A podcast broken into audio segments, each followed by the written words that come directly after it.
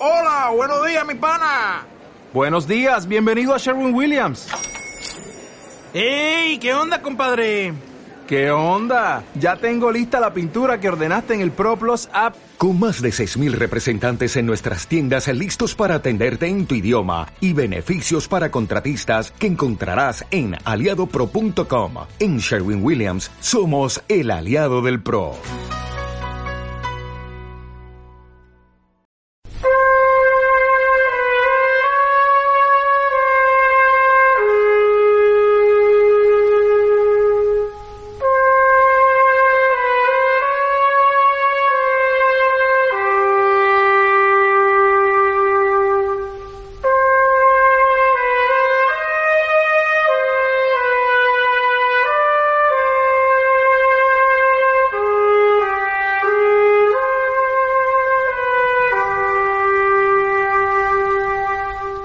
Entiendes.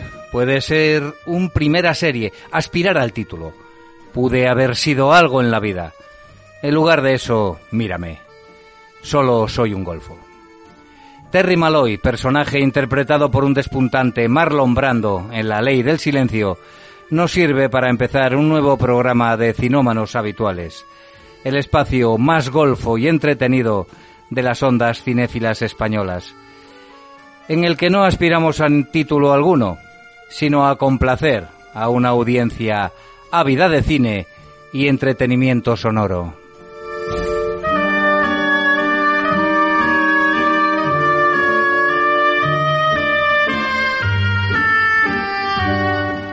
Antes de nada, debemos recordar a la última exponente viva de la época dorada de Hollywood, que ha dejado de estarlo. Olivia de Havilland se largó de este mundo el pasado sábado, después de haber estado en él la friolera de 104 años. Había ganado dos Oscar a la mejor actriz y varios juicios a los grandes estudios que a la larga fueron más importantes que las estatuillas. Otro óbito cinematográfico que también se produjo en el último fin de semana fue el de John Saxon, al que recordaréis como Bruce Lee le vapuleaba en Operación Dragón, o en la exitosa serie Falcon Crest, o en la franquicia de las pesadillas de Elm Street. Para mí su mejor trabajo fue de antagonista de Marlon Brando en Sierra Prohibida, un western de 1966, dirigido por Sidney J. Fury. Saxon tenía 83 años. Y no podemos terminar este triste prólogo de hoy sin mencionar a esa gran actriz que falleció el pasado 11 de junio sin que en cinómanos habituales dijéramos ni pío. Rosa María Sardá, actriz recordada por sus papeles cómicos, triunfó en el teatro, la televisión y el cine, haciéndonos reír y o llorar, dependiendo del papel que interpretara. Allá donde quiera que estén, esperamos que puedan seguir viendo cine y haciendo lo que mejor sabían hacer, interpretar.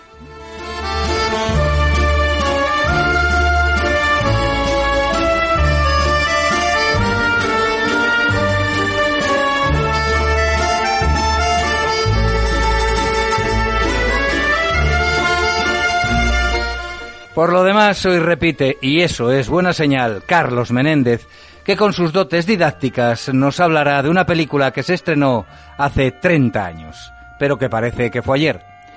Desafío Total fue una película revolucionaria del género de ciencia ficción noventero, que Carlos desmenuzará para regocijo de Verjoevenses y Schwarzeneggeros.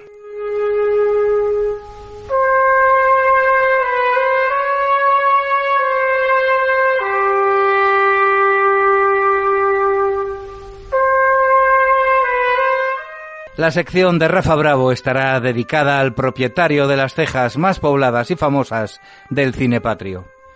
Bebedor de Boldan y de apodo y de apodo Mala Madre, Luis Tosar es uno de los actores favoritos de Rafa y por eso hoy a largar sobre él.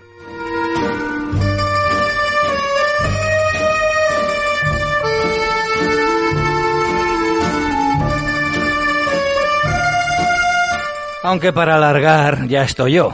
aprovechando el tirón de las efemérides, Jules Briner hubiera cumplido este mes 100 años. Solo llegó a los 65 engullido por un cáncer de pulmón. De mirada penetrante y voz grave, fue un mito del cine y por eso dedicaré el monográfico del programa de hoy a este polifacético actor, así que estad atentos.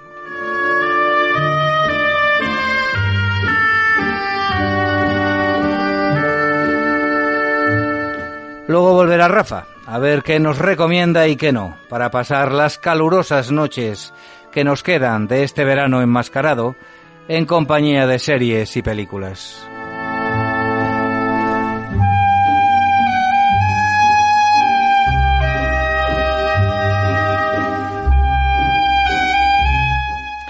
Y para redondear un programa perfecto, música perfecta, en los últimos minutos de cinómanos habituales, conocéis de sobra nuestro gusto y conocimiento para saber que los dos temas que pincharemos en el programa de hoy fueron auténticos bombazos en la época en la que se estrenaron sus películas. Solo una pista. Fueron dos grandes musicales. Esperad hasta el final y los disfrutaréis. Empezamos cuando quieras, Frank.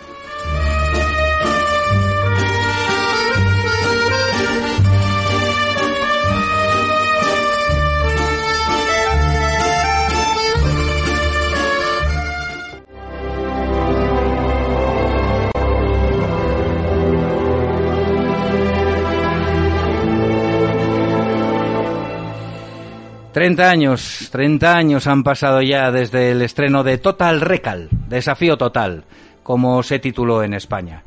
Una película mítica dentro de la ciencia ficción que vista ahora parece de serie B, puesto que no se usaban, como sabéis, todavía pues la animación por ordenador, pero que contó con un presupuesto récord en 1990. Para hablarnos en profundidad de este film, tenemos de nuevo en el estudio de APQ Radio a Carlos Menéndez. Buenas noches, Carlos. Hola, buenas noches. Un placer estar con vosotros. ¡Detengan a esa mujer!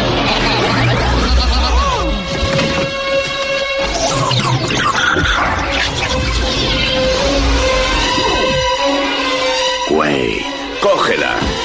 ¿Listo para una sorpresa? Hay que detenerle, sabe demasiado. Lleva un emisor. Fija su posición. Ahí, lleva el emisor en el cráneo. Saca esto del estuche y métetelo en la nariz. Tranquilo, no pasa nada. ¡Lo tengo! ¡Lo he perdido!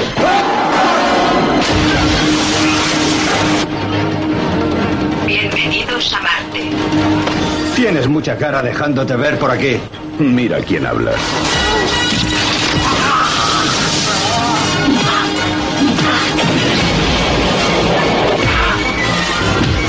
Desperdicias tu identidad implantando una nueva. Dímelo ya, ¿quién soy, demonio? ¡Es solo holograma! Johnny Taxi les da la bienvenida. ¿Dónde puedo llevarles esta noche? ¡Abróchense los cinturones! Quiero a Clay vivo para la reimplantación. Esto es por haberme hecho venir a Marte. No irás a matarme.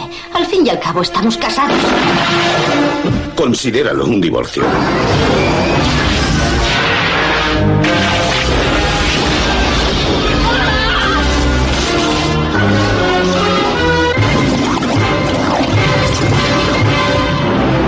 Espero que les haya gustado el viaje.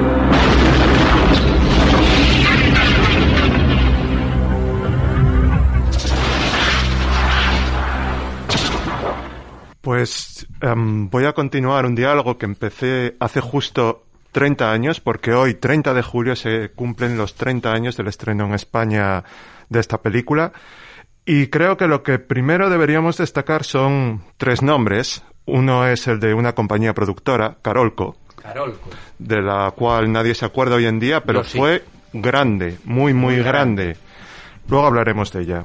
Paul Verhoeven, el director de esta película y por supuesto de la gran estrella del cine de los 80 y la mitad de los 90 aproximadamente. A partir de la mitad de los 90 la cosa ya fue en declive y Arnold Schwarzenegger ya no volvió a ser la gran estrella que fue en el periodo 85-95 aproximadamente. Porque, ojo, lo que hizo este señor de acento alemán, que jamás perdió, por cierto, yo recomiendo a todo el mundo, bueno, es algo que recomiendo por sistema, pero en este caso, mucho más que es ver las películas en versión original. Porque resulta muy impactante cómo el público, especialmente el público en los países anglosajones, pudo aceptar a este hombre con este acentazo alemán que tiene, que en español desaparece totalmente. Si el doblaje hubiera querido hacer justicia a la versión original, que por supuesto en España es algo muy muy raro, especialmente en lo que respecta a acentos y cuestiones así, debería haberlo doblado un alemán en español. Sería lo correcto. Sería lo que, digamos, reproduciría lo que es la versión original. Pero bueno, volviendo a Arnold. Arnold que empezó como un friki, empezó como un friki en, Hollywood, al principio todo el mundo se reía de él. Hombre, físicamente es un portento de músculos, pero bueno, su cara, aunque luego es una persona muy, muy inteligente, no denota precisamente inteligencia. Y de hecho se reían, de la que llegó a Estados Unidos, todo el mundo se reía de él. Y sin embargo, este señor de acento alemán, del que todo el mundo se reía, pues del 85 al 95, ojo, no es calidad, pero sí cantidad y sobre todo mucha, mucha pasta. Comando, Danco Calor Rojo, Terminator 2, Los gemelos golpean dos veces, Depredador, Perseguido, Poli de guardería y El último gran héroe. Nos pueden parecer muy ridículas, pero estas pelis dieron mucha, mucha, mucha pasta en su época. Sin duda. Y luego, justo antes de este periodo, no podemos olvidar Terminator 1 y Conan el Bárbaro. Conan el Bárbaro, la buena, la de verdad, no ese engendro con Jason Momoa. bueno, y luego hizo también Conan el Destructor, ¿eh? Eso, bueno, en fin, otro Ah, engendro. Pero también la hizo y cobró por ello. Sí, sí, y dio bastante pasta. Y dio bastante a pesar pasta. de que es una película Sí, sí, infumable, de principio a fin. Una, basura. Eh, dentro de mm, el mito de Conan, creo que la única peor que el, el último Conan y Conan el Destructor puede que sea el Guerrero Rojo. No tengo el gusto de conocerla. Mejor, mejor.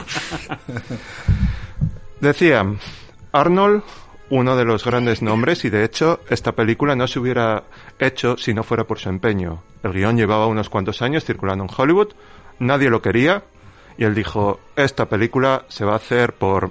se va a hacer. Eh, pero bueno, Arnold, como decía, es un tipo muy listo y bueno, aprovechó que nadie quería hacerla y se aseguró un contrato. Eh, si no recuerdo mal, cobró unos 6 millones aproximadamente, que para la época estaba muy bien. De dólares. Y se aseguró en torno al 10 o el 15% de los De ingresos de taquilla, taquilla, sí. que se lo dieron encantados porque pensaban que esta película no iba a hacer un duro.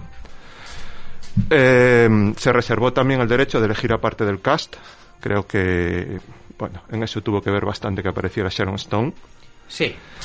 Y también se reservó el derecho de elegir al director, que escogió él personalmente a Verhoeven porque le había encantado Robocop. Ahora hablaremos de Verhoeven, pero antes otro nombre importante, que es Carolco. Carolco, para bien o para mal, la compañía de Andrew, bueno, son Andrew nombres, Wagner. y Mario Casar. Mario Casar. Wagner, si no recuerdo mal, era polaco. De Sí, Casar, no- judío, me no parece. estoy seguro. Creo que era judío, sí. Pues esta gente, que hoy, bueno, está bastante olvidada, pues produjo cosas como aparte de Desafío Total, produjo también Terminator 2, produjo Stargate, produjo, produjo The Doors, Showgirls, Instinto Básico, la trilogía de Rambo y de nuevo Danco Calor Rojo. Otra vez, películas que definieron lo que era, lo que fue el cine de los 80 y que dieron también muchísima pasta. Bueno, y entonces, ¿cómo se fueron al carajo?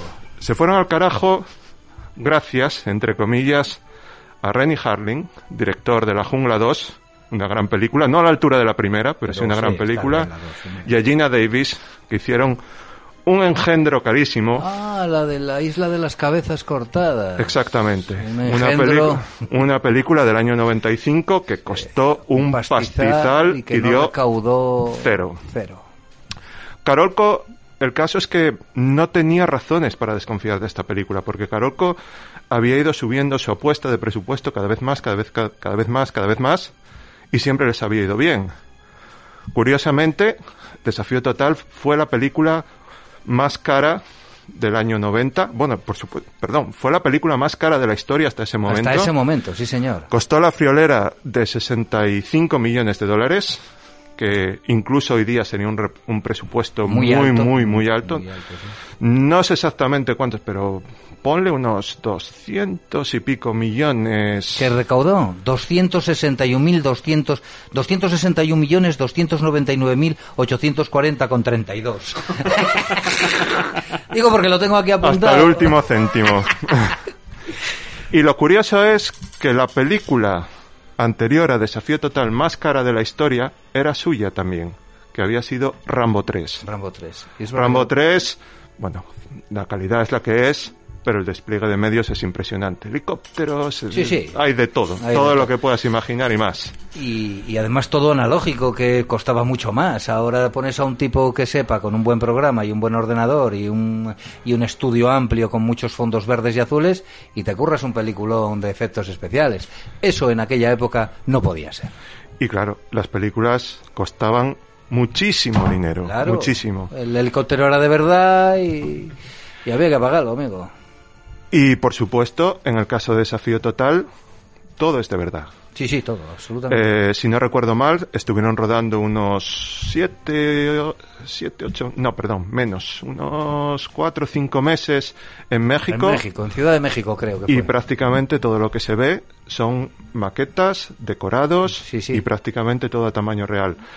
Hay algunas cosas hechas, am, lo que se llama la técnica de la pintura mate, que era bueno, lo que se aplicaba normalmente hasta que empezaron a utilizarse los efectos digitales, que consiste en que tú un fondo lo pintas sobre una lámina de cuarzo, lo iluminas por detrás y luego lo montas, Lo montas- sobre el propio fotograma. Sí, sí, eso ya se usaba uf, tiempos inmemoriales. Pero Por bueno, ejemplo, la, la mayor parte de, de la Guerra de las Galaxias está hecha así. está hecha así. Correcto.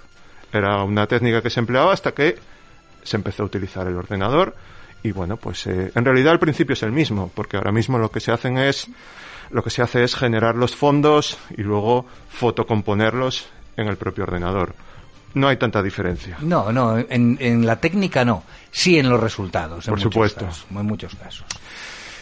Y os decía antes que el nombre que, que nos falta en esta trilogía es el de Verhoeven, Ahí estás. que también estaba en ese momento en la cima de su carrera, porque tenemos Robocop, Robocop, Desafío Total y Stars- Tropas del Espacio. Starship Troopers. Son la trilogía, digamos, de ciencia ficción que filmó. Y entre medias, y entre medias, otra película que también dio un pastizal inmenso, que fue Instinto Básico. Ah, coño, a los pocos años. Es del 92 o por ahí, ¿no? Sí, realmente Robocop 87, Desafío Total 90, eh, Instinto Básico 92, Dos, por 93 Ujú. Y Tropas del Espacio 94. 94. Y a partir de ahí, otra estrella que se apagó. Sí. Así es.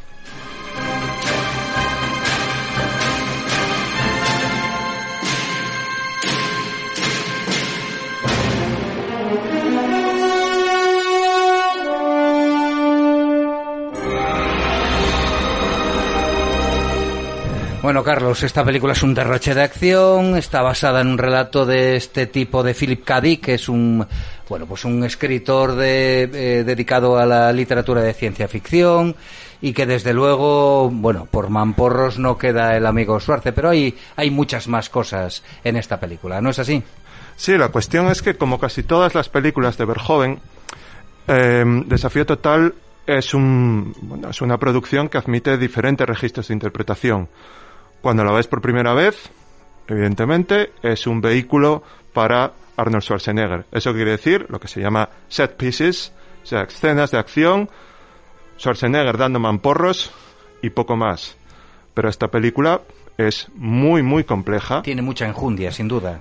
Y Ahora hablamos de bueno, ello. podemos hablar un poquito Sí, venga, de qué va, de qué va exactamente. Bueno, pues yo creo que es un poco comunista esta película, ¿eh? No sé qué te parece a ti. ¿Eh? Sí, porque... eh, Y yo creo que la filmografía, no quiero profundizar porque es tu sección, pero yo creo que en general la filmografía de Verheven es algo... Bueno, pues eh, siempre las corporaciones, hay siempre eh, un malo... eh, un malo malísimo que siempre es pues el presidente de una empresa. Bueno, en esta, que además es el mismo de Robocop, es Ronnie Cox, que es un magnífico actor y guitarrista y cantante de country, entre otras cosas, es él está cobrando un impuesto por el aire, si, si lo analizamos desde un punto de vista frío, en, en Marte, ¿no? El tío tiene allí su reino, es un dictador y oprime al pueblo. El pueblo que está formado no solo por humanos, sino también por mutantes. Exacto, en realidad la trama de fondo, el subtexto político de fondo es bastante similar al de Robocop. Así es. En Robocop también tenemos una megacorporación que ha decidido hacer de, de la ciudad de Detroit su feudo particular. Aquí, en lugar de la ciudad de Detroit, lo que tenemos es el planeta Marte. Estamos en el año 2084 y el planeta ha sido colonizado básicamente por razones de explotación comercial. Así es. Cuando arranca la película, nos encontramos con el bueno de Arnie, que supuestamente es un obrero de la construcción obsesionado con ir a Marte. Pero claro, siendo obrero de la construcción, mucha pasta no vas a tener, ni ahora ni en el año 2084. Entonces decide acudir a una compañía que vende recuerdos de viajes que no has tenido. ¿Qué ocurre? Cuando le intentan implantar los recuerdos de Marte, se encuentran con que este hombre ya ha estado en Marte y ya tiene sus propios recuerdos, aunque han sido anulados. A partir de ahí empieza una trama bastante loca, la verdad. Sí. Y, y no deja respiro, además. Hay Exacto. un montón de cosas. Es, en la que este obrero de la construcción descubre que en realidad es un agente secreto trabajando para el gobernador de Marte y entre medias, pues bueno, hay una subtrama de los mutantes y la gente que vive en Marte rebelarse contra el poder, fundamentalmente porque este señor, como todos sabéis, en Marte no hay atmósfera, ese, ese es el mayor obstáculo para la colonización. Eh, este señor pues cobra el aire al precio al que le da la gana. Sí, señor. Y hay un, además hay un, hay un personaje que es el de Cuato, que es el líder misterioso de la, de la resistencia al que eh, intentan conocer por todos los medios para acabar con él, ¿no? Exacto. Cuato, que es un personaje que aquí en España en los años 90 se comparó de forma recurrente con Jordi Puyol. Sí, señor. Es que además yo creo que se inspiraron en él, tío. Sí, tiene, tiene un cierto parecido. Eh, para quien no haya visto la película, os podéis hacer una idea, cruzáis a Jordi Puyol y Muñeco Diabólico Ahí, ahí lo y ahí tenemos al personaje. Sí. Y curiosamente, para ser un animatronic, está realmente bien, Bien- hecho. bien está hecho. muy bien hecho. Sí, señor. Yo la, la única parte que veo un poquitín, bueno, a ver, que, eh, que te choca un poco 30 años después, por supuesto, es, eh, son los decorados interiores, ¿no? Pues precisamente cuando están en Marte, cuando van en el, en el taxi, eh, esa- esas eh, luchas que hay en, en los túneles y en las, y en la taberna y tal, eso me resulta, bueno, pues un poco grimoso, ¿no? Pero la cuestión es, siendo Verjoven, ¿no será tal vez deliberado? Puede ser, porque, Porque con 65 millones Podía se pueden hacer muchas más cosas. Sí, sí, sí. Y yo creo que ese look de película de serie B, de Sí. no queremos Pues igual sí. aparentar o hacer muy evidente toda la pasta que hemos gastado, yo creo que es deliberado. Pasa un poco como con Tropas del Espacio. Tropas del Espacio tiene algunos efectos muy, muy cutres. Muy, muy cutre, sí. Y otros, sin embargo, no, ¿eh? Hay, hay escenas que están, bueno, pues bastante curradas.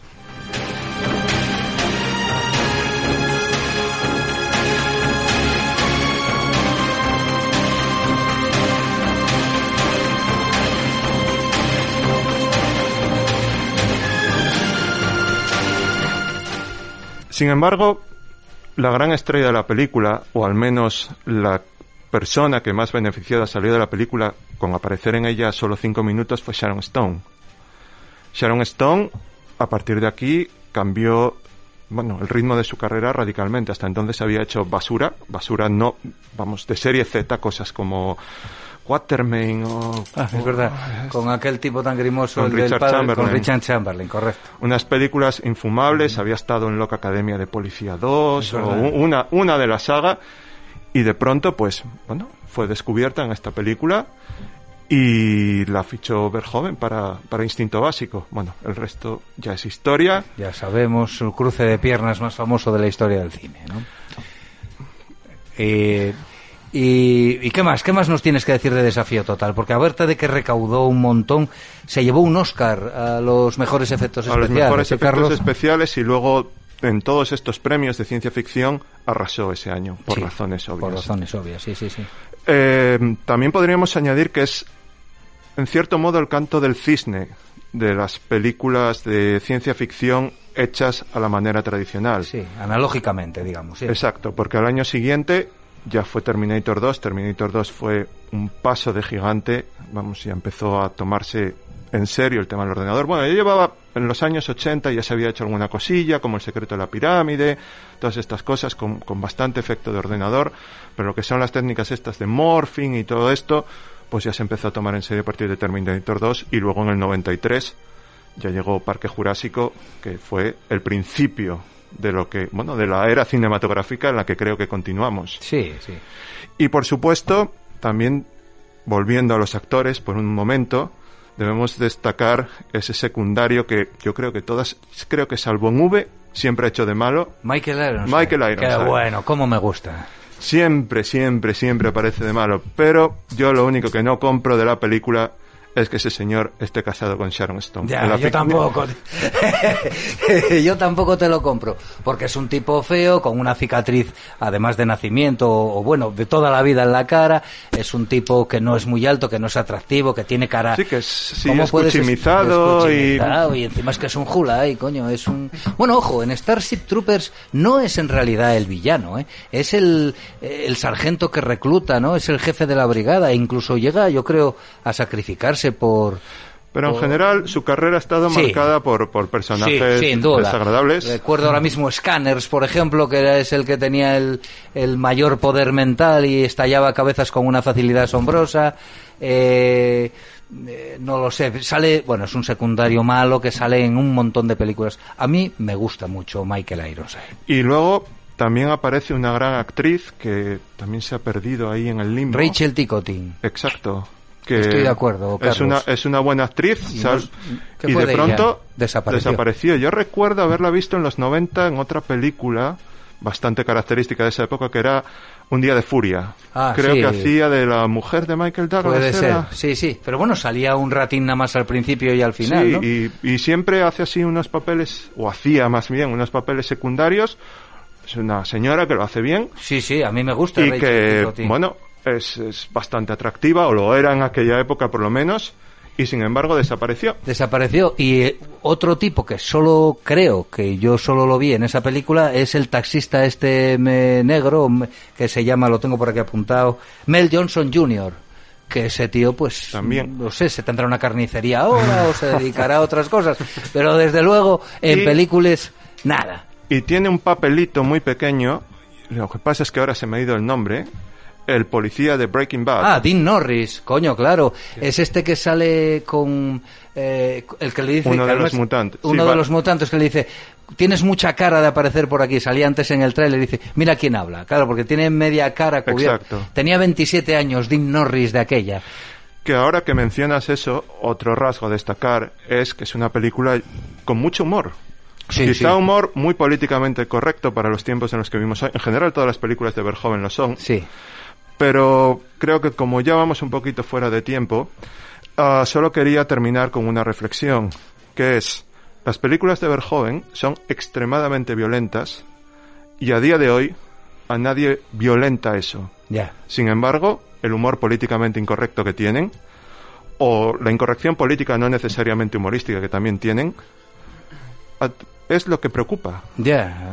Pero vamos, hay pocas películas con el nivel de asesinatos, mutilaciones, empalamientos, etcétera, en el, en el cine, digamos, de, de gran presupuesto, como hay en las de Verhoeven. Como las de Verhoeven, que hay, un montón de violencia explícita, pues eh, Los Señores del Acero, en Robocop, que es Bueno, súper sangrienta. es ultraviolenta. ultraviolenta. Y esta también, y bueno, y la de Starship Trooper, ni te digo, estos, los insectos estos ensartan tíos con una facilidad asombrosa y nadie se asusta, es más, todo el mundo, ¡qué bien, que debuten! Mucha gente iba a ver las películas por eso, yo mismo. Sí, sin embargo, sí, y por supuesto, no hay que olvidar a la señora de los tres pechos Ah, en es Desafío verdad, Total. Es verdad que es una de las putas que está en, en las...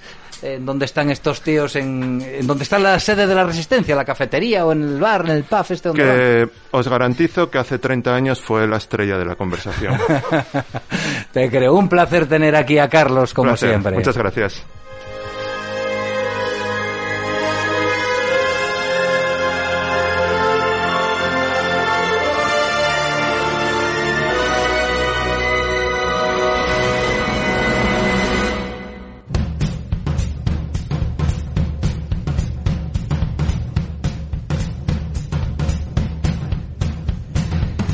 Bueno, Carlos, como siempre, con su vena didáctica, ¿no? Es un placer tenerlo aquí hablando de lo que sabe, que sabe mucho, ¿no? Y además, Carlos, ya sabes que tienes estos micrófonos abiertos siempre que quieras venir.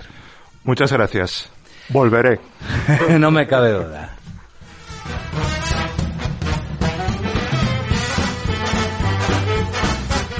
Bueno, Rafa, hoy, hoy nos traes a un actor gallego con muchos registros, uno de los mejores del momento, creo yo.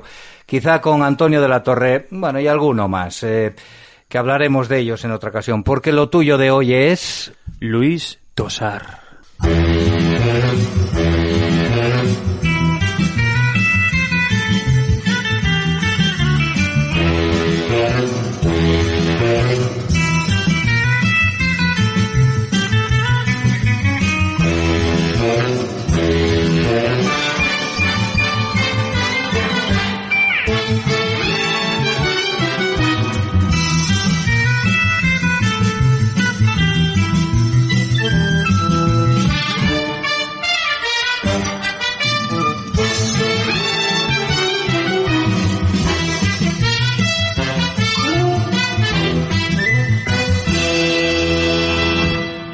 Voy a cumplir lo que prometí en el programa anterior.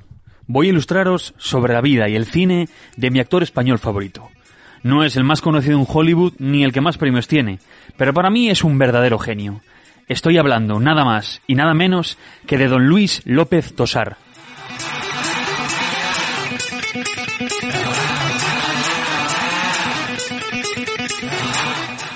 Nace el día 13 de octubre de 1971 en un pueblito de Lugo llamado Cospeito. Comienza en el campo del cortometraje para luego ser conocido por su presencia en la serie de televisión de Galicia Mareas Vivas, cuyo primer capítulo se proyectó en enero de 1999, serie rodada en gallego que lo lanzó a la fama en Galicia.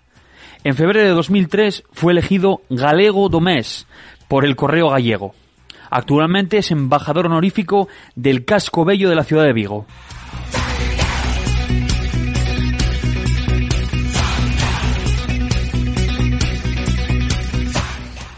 Es un actor, para muchos, muy encasillado, pero en, mi opinión es un gran intérprete de muchos estilos del cine. Vale, yo también he de reconocer que hace muy bien de malo y de tipo duro, principalmente por su voz y por su estética. Pero cuando lo ves llorar en una película te rompe todos los esquemas, ya que lo hace como el mejor actor de drama. No podemos hablar de todas sus películas. Claro está ya que ha rodado más de 100 películas como actor, 3 como director y varias series de televisión. Así que he hecho una selección gourmet de estas que tanto nos gustan para contaros, en mi humilde opinión, claro está, un poquito de sus mejores películas.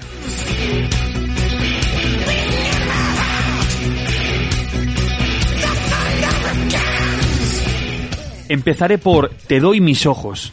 Para mí esta película es muy dura. Trata el drama social de la violencia de género en estas mujeres que lo soportan durante media vida. En ella Tosar, como no, pues hace de marido maltratador, y excelentemente bien dentro del, del, tema, por cierto, ya que en varios momentos de la película aparecen imágenes reales incluso. Te doy mis ojos cuenta la historia de una pareja con problemas, pero también quienes lo rodean, una madre que consiente, una hermana que no entiende, un hijo que mira y calla, unas amigas y una sociedad que, bueno, que afronta con claridad este tipo de violencia. Os la recomiendo 100%, imperdonable no verla, pero eso sí, no es un camino de rosas.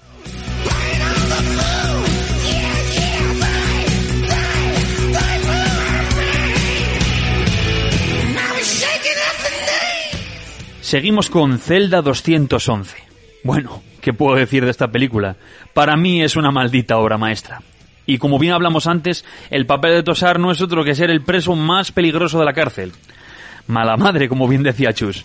La película cuenta la historia de un chico que consigue trabajo como funcionario de prisiones, pero decide ir un día antes de lo previsto para prepararse bien sus labores. Raro en un español, de verdad. Pero bueno, como un buen trabajador. Pero con la mala suerte de que en una visita a una, de, las celdas con sus compañeros, una viga le cae en la cabeza y se queda inconsciente y en ese momento los presos de la cárcel se amotinan, quedándose tirado en la única celda vacía que había, la 211. En un intento por salvar su vida, se hace pasar por un preso y ahí empieza una trama muy negra para él.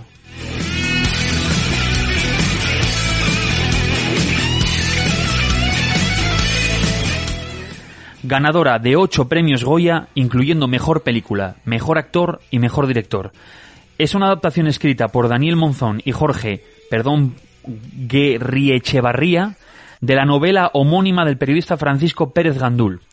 Si no la habéis visto, tendréis que estar en prisión, así que hacerme caso y disfrutarla.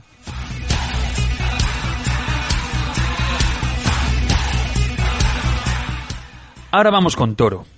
En esta Tosar no es tan malo como anteriormente, pero he de reconocer que su papel no es uno de los de, no es de una hermanita de la caridad tampoco. Comparte para, el protagonista con Mario Casas, siendo hermanos de sangre y con un futuro muy negro. Os leo la sinopsis. Dos hermanos se reencuentran después de cinco años. Uno ha estado en la cárcel e intenta reconducir su vida. El otro, tras robar un peligroso perista, huye con su hija Diana.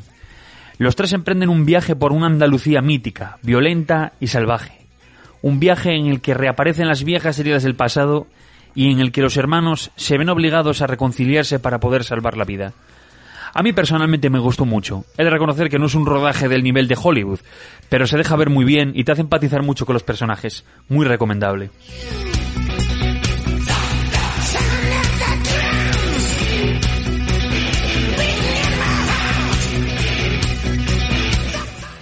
Para acabar este breve repaso, os hablaría de quien a hierro mata, pero ya la comentamos en el programa anterior.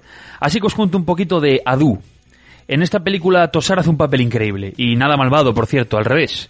Interpreta a un activista medioambiental. Os leo un poco la sinopsis. En un intento desesperado por alcanzar Europa y agazapados ante una pista de aterrizaje en Camerún, un niño de seis años y su hermana mayor esperan para colarse en las bodegas de un avión. No demasiado lejos, un activista medioambiental contempla la terrible imagen de un elefante muerto y sin colmillos. No solo tiene que luchar contra la caza furtiva, sino que también tendrá que reencontrarse con los problemas de su hija recién llegada de España. Miles de kilómetros al norte, en Melilla, un grupo de guardias civiles se prepara para enfrentarse a la furibunda muchedumbre de subsaharianos que ha iniciado el asalto a la valla. Tres historias unidas por un tema central, en los que ninguno de los protagonistas sabe que sus destinos están condenados a cruzarse y que sus vidas ya no volverán a ser las mismas. Una película muy sentimental que llega al corazón estrenada este 2020. No os la perdáis.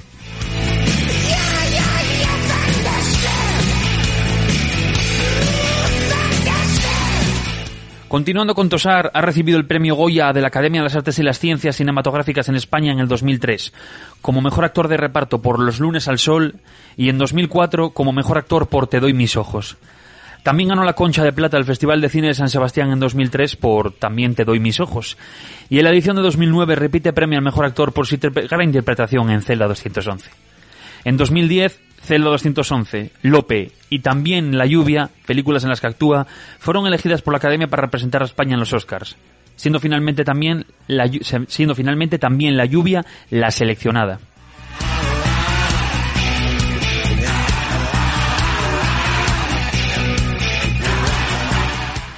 Y hasta aquí este breve repaso por la vida y obra de este gran actor llamado Luis Tosar. He de decir que me han quedado grandes películas en el tintero, como La Comunidad, Los lunes al sol, Mientras duermes o Cien años de perdón. Pero por desgracia no tenemos tiempo para todo. Espero que lo disfrutéis tanto como yo y que así conozcáis un poquito más de nuestro cine. Que también hay que barrer un poco para casa, joder, que lo nuestro también tiene pegada.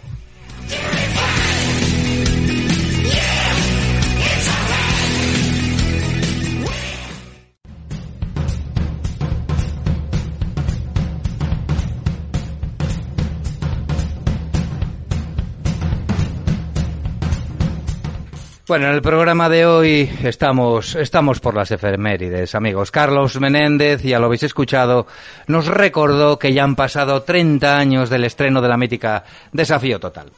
Y yo os voy a desvelar curiosidades de la vida y obra de un tipo que este mes hubiera cumplido 100 años. Un mito de Hollywood de personalidad arrolladora, polifacético y magnético en sus interpretaciones, que nunca hablaba de su vida personal, ni siquiera de sus orígenes. Decía que eso no tenía importancia. Cómo te llamabas, dónde habías nacido, qué religión procesabas eran meras circunstancias que no debían interesar a nadie. Solo tu legado y tu trabajo a lo largo de la vida era lo que de verdad tenía importancia, según este tío. Amigos, estoy hablando de Yul Borisovich Briner, que había nacido en Vladivostok en julio de 1920, aunque tenía la nacionalidad suiza y estadounidense. Esto se sabe, claro, desde que su hijo mayor publicase un libro con la biografía de su padre tras su muerte, porque éste, como ya digo, no revelaba ningún dato personal, ni siquiera el lugar de su nacimiento.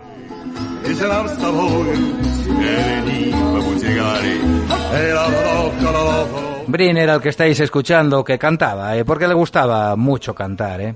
Briner, que ya digo, no tenía ni un pelo de tonto, en realidad no era calvo.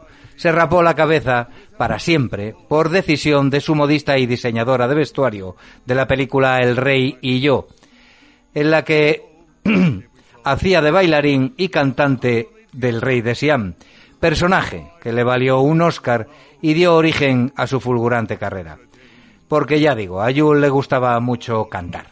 Tocaba también varios instrumentos y siempre que podía interpretaba alguna canción o se marcaba un baile en las películas si lo permitía el guion y si no, lo hacía en los descansos del rodaje. Era un tipo con un sentido del humor muy desarrollado, que empieza siempre riéndose de sí mismo para poder reírse de los demás. Cuando subió a recoger su Oscar al mejor actor por El Rey y yo, llevaba un discurso preparado, como todo el mundo. Sin embargo, se limitó a decir que esperaba que no fuese un error y que bajo ningún concepto iba a devolver la estatuilla. Daba igual cómo vistiese o qué papel tuviera en las películas, siempre destacaba por su virilidad y magnetismo en la pantalla. No pudo estudiar de joven, ya que su padre le abandonó siendo un niño y tuvo que emigrar primero a China y luego a Francia, donde trabajó como trapecista en un circo, oficio que tuvo que abandonar tras una grave caída que casi le cuesta la vida. Y después llegó a Nueva York, casi sin saber inglés, y fue un actor fracasado más de los que poblaban la Gran Manzana. Así que se metió a director de programas y series de televisión hasta que se presentó al casting del Rey y yo.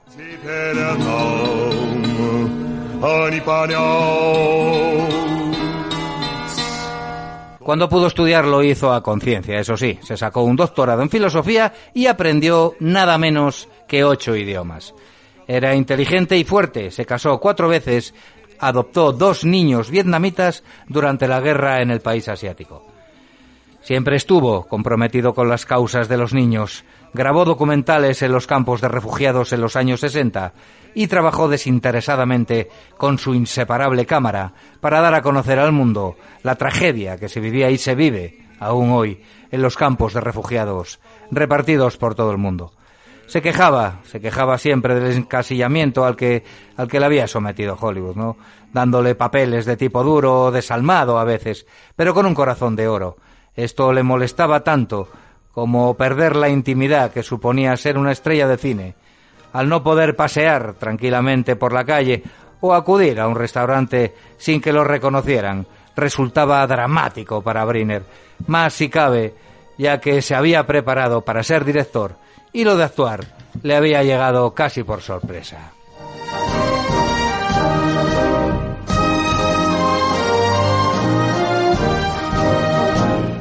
Bueno, de hecho compró los derechos de Los Siete Samuráis de Kurosawa para dirigir el western Los Siete Magníficos. Pero claro, los productores no estaban dispuestos a renunciar al tirón que tenía Briner en pantalla. Así que nada, al final solo la protagonizó. En un rodaje donde tuvo que imponer su protagonismo a base de palos, ¿eh? No nos engañemos porque, por ejemplo, Steve McQueen le preparaba unas triquiñuelas tremendas para robarle cámara. Y el bueno de Briner, que tenía muy mala leche, le dio lo de él. Como ya digo, de fuertes convicciones y mucho carácter, Jules fue una víctima más del ocaso de las estrellas de Hollywood cuando los grandes productores se olvidaron de él. Así que se compró una casa en España, en Marbella concretamente, país al que amaba y al que venía siempre que podía para reunirse pues con la gente guapa de aquí, con Lola Flores, con Carmen Sevilla, con Curro Romero, a los que conoció durante el rodaje de algunas de las películas que rodó en este país. Encarnó al malévono Ramsés en la épica bíblica Los Diez, Los Diez Mandamientos junto a Charlton Heston y al villano que se enfrentaba a Ingrid Bergman en Anastasia. Sus rasgos físicos le encasillaron, como digo, en roles exóticos, y él sacó buen provecho de ello en el Hollywood de la década de los 50 y 60. Entre otros títulos intervino en El Testamento de Orfeo, de su amigo Jean Cocteau, Taras Bulba, un peliculón con Tony Curtis, por cierto, de coprotagonista, o la bélica Morituri, compartiendo cartel con la estrella Marlon Brando. Uno de sus últimos trabajos cinematográficos fue en el thriller futurista Almas de Metal, de 1973, una película en la que el escritor Michael Crichton es el director y autor también de la conocidísima Parque Jurásico. Para mí Almas de Metal es una de las películas de ciencia ficción que más me gustan y ha servido de base para la exitosa serie Westworld, cuya primera temporada es realmente buena, aunque un poco lenta en su desarrollo. De las otras no os puedo decir porque no las vi.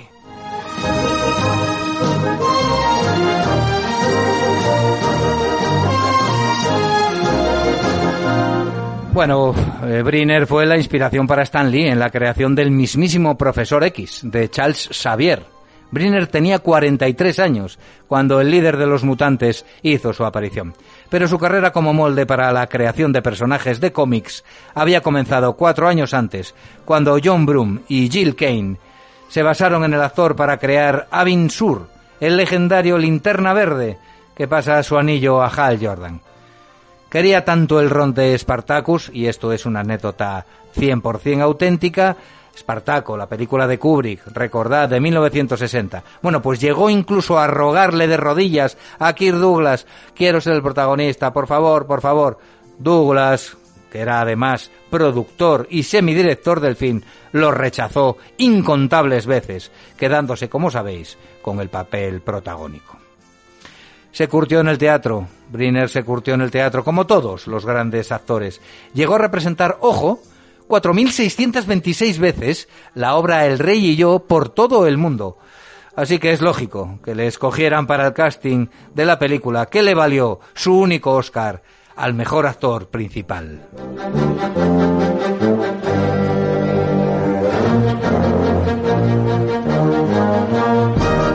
De gesto serio y mirada penetrante, en el fondo Briner era un amante de las bromas y del cojoneo. Le encantaba disfrutar de la buena vida como el que más. Solía decir que era descendiente de guerreros mongoles y se quedaba con la prensa cambiando su lugar de nacimiento y origen auténtico, a los que, como ya he dicho, no les daba ninguna importancia, más que la anecdótica. Pese a su constitución atlética, era un fumador empedernido, no podía parar incluso eh, de fumar mientras rodaba, llegó a fumar yo no sé si eran, leí por ahí seis paquetes de cigarrillos diarios. Es que no hay tiempo real para fumar tanto, tienes que fumar hasta durmiendo. ¿eh? Bueno, claro, esos cigarrillos le llevaron directamente a la tumba. Poco antes de fallecer, quiso grabar un anuncio advirtiendo del peligro del tabaco que se emitió en la televisión estadounidense justo después de su muerte. Decía, ahora que me he ido, te digo que no fumes, decía con su característica voz grave. Hagas lo que hagas, don't smoke. No fumes, don't smoke. No fumes. El mensaje tuvo un impacto brutal y logró que otras estrellas del cine rechazasen públicamente este mal hábito.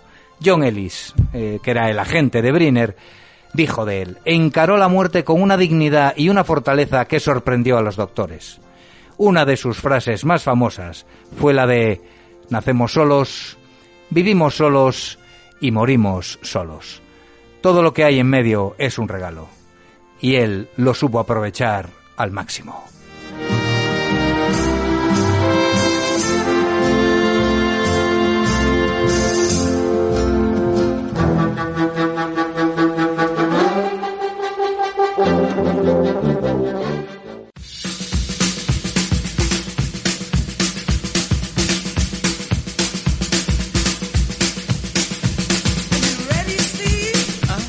Bueno, vamos un poco pegados de tiempo, chicos, que nos ponemos a hablar y esto es tremendo. No paramos, ¿eh? No paramos. Madre tío. mía. Venga, a ver, ¿qué nos traes de, de novedades y recomendaciones? Bueno, como cada jueves en esta sección de estrenos os traemos pues lo más potable de la gran pantalla y de las plataformas digitales. Aunque tengo que decir que los grandes estrenos no se proyectarán hasta pasado el verano. Supongo que las millonarias productoras no se quedan conformes con lo recaudado en estos tiempos covídicos. Así que desde el programa os recomendamos lo mejor de lo mejor. Empezamos.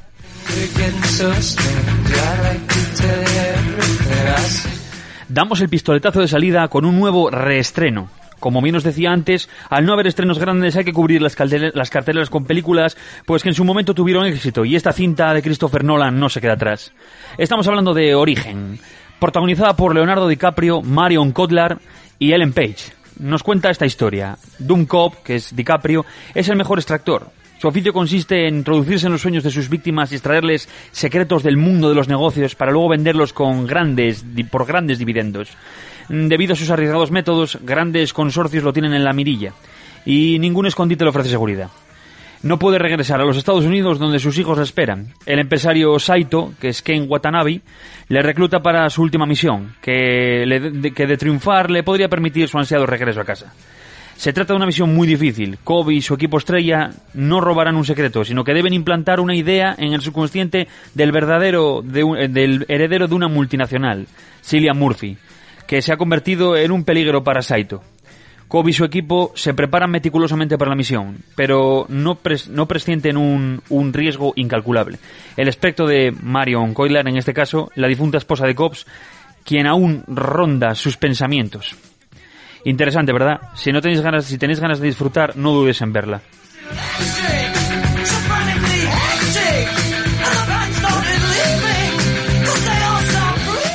Continuamos con Little Monsters.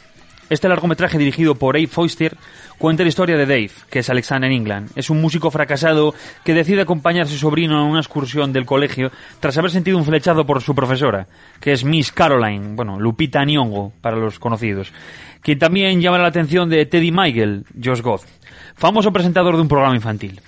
Este día de ocio para los niños da un giro inesperado cuando aparece un repentino brote de zombies que pone sus vidas en riesgo, haciendo que Dave y Miss Caroline deban unirse para proteger a los alumnos. Una más de zombies idiotas americanos. Si este es vuestro estilo, no os dejaré indiferentes. De lo contrario, vale más esperar a que la echen a las 5 después de comer.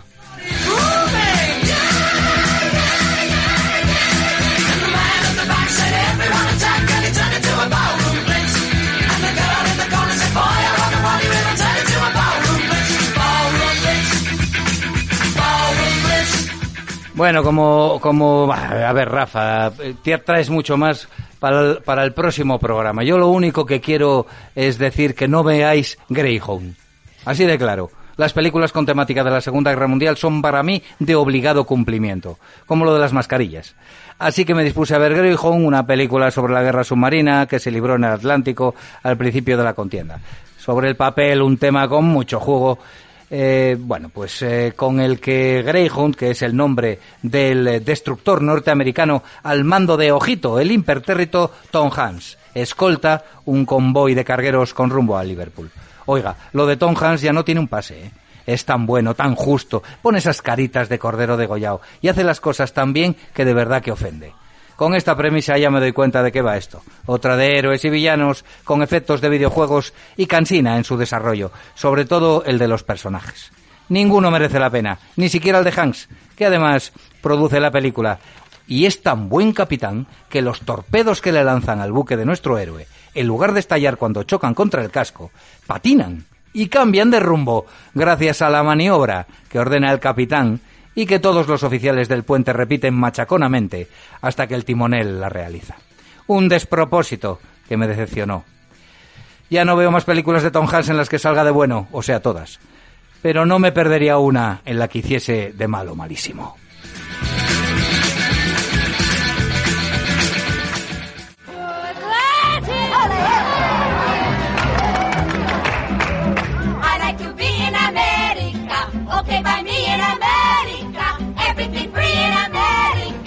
For a smoke me in America. Buying on credit is so nice. One look at us and they charge twice. I have my own washing machine. machine. What will you have though to keep clean? Skyscrapers blooming America. Bueno, nos acercamos al final de este apretado programa de hoy en el que no pudimos deciros todo lo que queríamos, pero no os preocupéis porque Rafa Bravo os contará todo lo que tenga que contar en el siguiente. Y como es habitualmente cinómano, lo hacemos, pues ya sabéis, escuchando música de cine. La legión de seguidores que semanalmente escuchan este incomparable programa de radio saben que intentamos abarcar todos los géneros y los gustos musicales relacionados con el séptimo arte. Por eso hoy vamos a colocar en este final melómano el tema principal del bombazo que supuso el estreno del musical West Side Story y su pieza principal América, obra de Leonard Bernstein que estáis escuchando de fondo.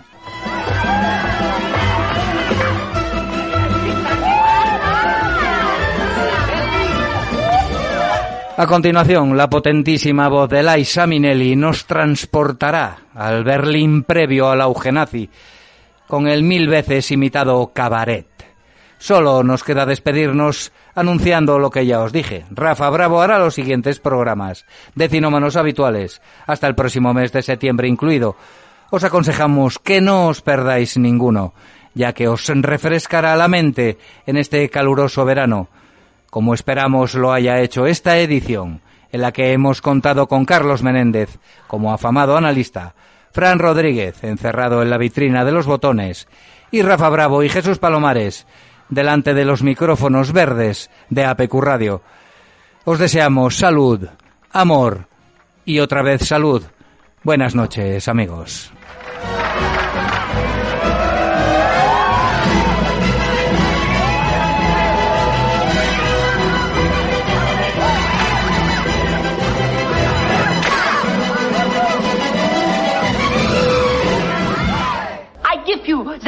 International sensation, Fräulein Sally!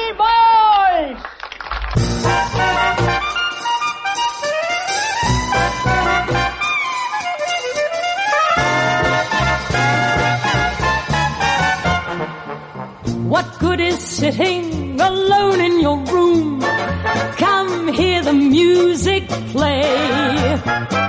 Life is a cabaret, old chum.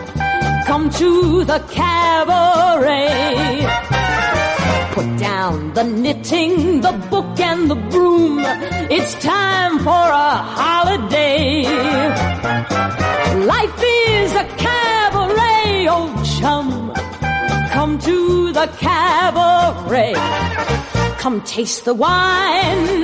Come hear the band. Come blow your horn. Start celebrating. Right this way, your table's waiting. What good's omitting some prophet of doom to wipe every smile away? Life is a cabaret, old chum. So come to the cabaret. Used to have this girlfriend known as Elsie, with whom I shared four sordid rooms in Chelsea. She wasn't what you'd call a blushing flower. As a matter of fact, she rented by the hour. The day she died, the neighbors came to snicker. Well, that's what comes from too much pills and liquor. But when I saw her laid out like a queen. ¿No te encantaría tener 100 dólares extra en tu bolsillo? Haz que un experto bilingüe de TurboTax declare tus impuestos para el 31 de marzo y obtén 100 dólares de vuelta al instante. Porque no importa cuáles hayan sido tus logros del año pasado, TurboTax hace que cuenten. Obtén 100 dólares de vuelta y tus impuestos con 100% de precisión. Solo con Intuit TurboTax. Debes declarar para el 31 de marzo. Crédito solo aplicable al costo de la presentación federal con TurboTax Full Service. Oferta sujeta a cambios o cancelación en cualquier momento.